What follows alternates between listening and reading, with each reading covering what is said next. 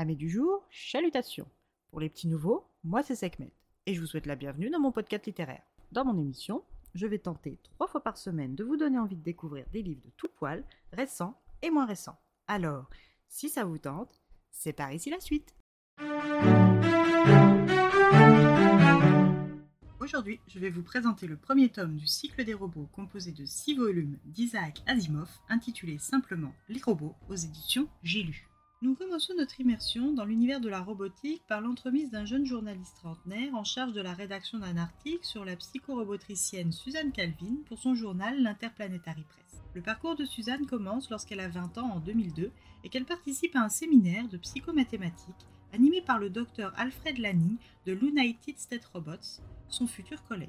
Le docteur Lanning dévoilait lors de ce séminaire le premier robot mobile et doté de la parole. Un an plus tard, Suzanne Calvin obtient sa licence à l'Université de Columbia et poursuit avec un second cycle en cybernétique.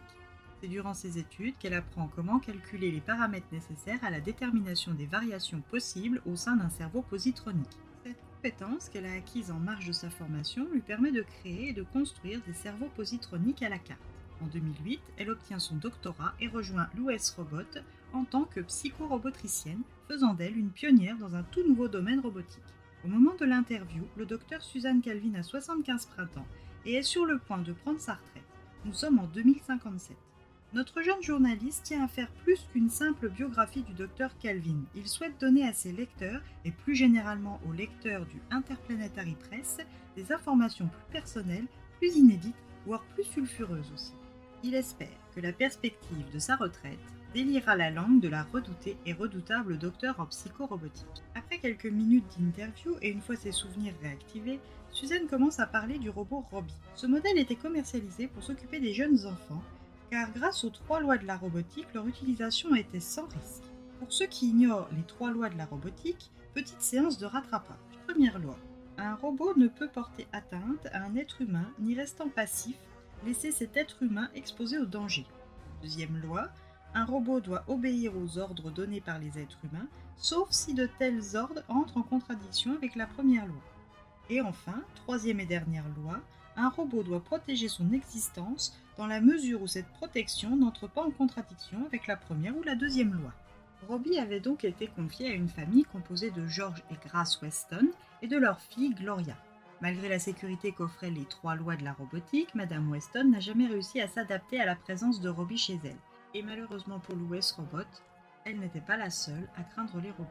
Le docteur Calvin dérive naturellement suite à ce constat sur les difficultés financières qu'ont rencontrées l'US Robot en 2007 après l'interdiction de posséder un robot personnel adopté par la plupart des gouvernements terriens, exception faite des robots industriels et extraterrestres.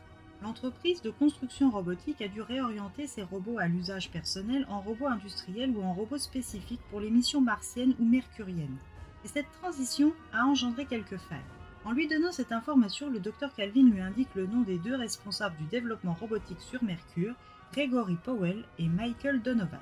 Après la révélation de ces deux noms, Suzanne ne tient pas à s'étendre davantage sur le sujet qu'elle sait ne pas entièrement maîtriser. Mais notre jeune journaliste, convaincu de tenir son article, promet à Suzanne de prendre contact avec eux, mais la presse tout de même de lui révéler au moins ce qu'elle sait. Elle accepte et parle d'une situation critique auquel les deux responsables ont dû faire face lors de la perte d'un robot à plusieurs dizaines de milliers de dollars et qui restait introuvable dans une zone à haut risque de radiation, menaçant davantage la fragilité financière de l'US Robot. Suzanne commence à entrer dans les détails de la mission dont elle a eu connaissance.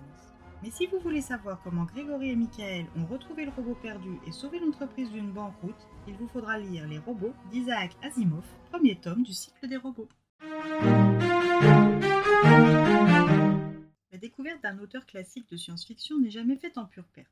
N'étant pas une très grande lectrice de science-fiction, même si paradoxalement c'est un genre que j'apprécie grandement au cinéma ou à la télévision, et encore moins une férue de robotique et de nouvelles technologies, je me suis lancée dans ce roman sans attente particulière autre que celle de lire du Isaac Asimov. Et bien m'en a pris car j'ai grignoté ce livre comme on le fait d'un bol de biscuits apéritifs. On en mange un, et avant qu'on s'en rende compte, le bol est vide. Et bien idem avec ce livre, je me rappelle l'avoir ouvert, puis avant que je me rende compte, je lisais la dernière page. Un petit bonbon de science-fiction qui se lit tout seul. Je vous le recommande, que vous soyez amateur ou amatrice de la littérature de science-fiction, c'est juste un classique. Et bien voilà, j'en ai fini pour aujourd'hui. J'espère que cet épisode vous aura plu et vous aura donné des nouvelles idées de lecture.